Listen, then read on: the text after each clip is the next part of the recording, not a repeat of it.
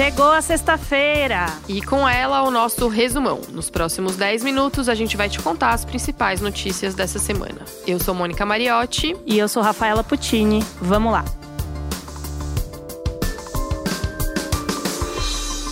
Secretário nacional da Cultura, Roberto Alvim, foi demitido nesta sexta-feira depois de fazer um discurso com frases semelhantes ao de um ministro do regime nazista de Hitler. Em um vídeo postado na página oficial da secretaria, Alvim disse: A arte brasileira da próxima década será heróica e será nacional. Será dotada de grande capacidade de envolvimento emocional e será igualmente imperativa posto que profundamente vinculada às aspirações urgentes do nosso povo. Ou então não será nada. Essas frases aparecem também no discurso do ministro nazista Joseph Goebbels. Em nota, Bolsonaro afirmou que o pronunciamento foi infeliz e que a permanência de Alvim no governo ficou insustentável. O presidente disse também que repudia ideologias totalitárias e genocidas e manifestou apoio à comunidade judaica. Roberto Alvim se justificou falando que foi uma coincidência retórica. As falas do secretário geraram indignação presidente do STF, Dias Toffoli, diz que há de se repudiar com toda veemência a inaceitável agressão. O presidente da Câmara, Rodrigo Maia, falou que Alvim passou de todos os limites. O presidente do Senado, Davi Alcolumbre, classificou o discurso como descabido e falou em assombrosa inspiração nazista. Moni chegou a quatro o número de mortos por causa da síndrome nefroneural. A síndrome apareceu em Minas Gerais no comecinho do ano e a investigação aponta que os casos podem estar ligados ao consumo de cerveja de oito rótulos da fabricante Baker. Entre os sintomas da síndrome estão alterações neurológicas e insuficiência renal. 14 pessoas estão internadas em estado grave com a síndrome. O Ministério da Agricultura identificou lotes da cerveja contaminados com dietileno glicol, que é um anticongelante tóxico. O consumo dessa substância causa náusea, vômitos e dor abdominal, que podem evoluir para insuficiência renal e alterações neurológicas. A cervejaria nega o uso de dietilenoglicol. A diretora de marketing da Baker falou que não sabe o que está acontecendo. E que eu estou pedindo é que não bebam Belo Horizontina, qualquer que sejam os lotes. Rafa, e no Rio, a água suja saindo das torneiras virou caso de polícia. Um inquérito está investigando como e por que a água da SEDAI, a Companhia de Saneamento do Rio, chegou com gosto e cheiro de terra à casa das pessoas. Há 15 dias, moradores de diferentes partes da região metropolitana do Rio relatam que a água encanada está suja. Mais cedo a água estava muito turva, estava escura, amarelada. É gosto de barro. Parece que a água é misturada com esgoto. E não é só hoje, há dias já está assim, não só aqui, mas em outros bairros daqui do nosso, do do nosso entorno. A SEDAI diz que a causa é a geosmina, um composto liberado por algas que não apresenta riscos e que a água pode ser consumida. Para resolver o problema, a companhia vai começar a usar carvão ativado na água a partir da próxima semana. Nessa sexta-feira, o governador Wilson Witzel determinou o afastamento do diretor de saneamento da SEDAI, Marcos Kimelli. Presidente Jair Bolsonaro anunciou que o salário mínimo vai ter um reajuste maior. A partir de 1 de fevereiro, o valor vai passar de R$ 1.039 para R$ 1.045. Esse reajuste vai ser feito por meio de uma medida provisória, ou seja, passa a valer como lei imediatamente. O aumento vai ser feito para que o valor do mínimo seja corrigido pela inflação. Isso porque os R$ 1.039 que tinham sido fixados pelo governo ficaram abaixo do índice de inflação divulgado na semana passada. O aumento deve gerar um impacto de 2,3 bilhões de reais, segundo cálculos do governo.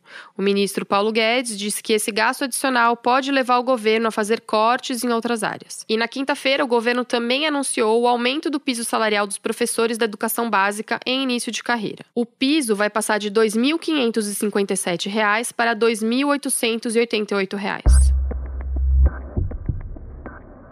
Ainda falando de dinheiro, a Receita começou a pagar as restituições do primeiro lote residual do imposto de renda. Os lotes residuais são de contribuintes que caíram na malha fina, mas depois regularizaram as pendências mais de 185 mil contribuintes vão receber ao todo 725 milhões de reais. O governo anunciou o reforço de 7 mil militares e 49 servidores do Dataprev para ajudar a diminuir a fila do INSS. A previsão é que eles comecem a trabalhar em março. O Instituto instituto não está dando conta do número de pedidos de análise de previdência, pensões e outros benefícios que foram pedidos há meses. São quase 2 milhões de pedidos represados. Desses 2 milhões de pedidos, 1 milhão e 300 mil aguardam resposta há mais de 45 dias, o tempo máximo estabelecido por lei. A previsão do governo é que o problema seja resolvido até setembro.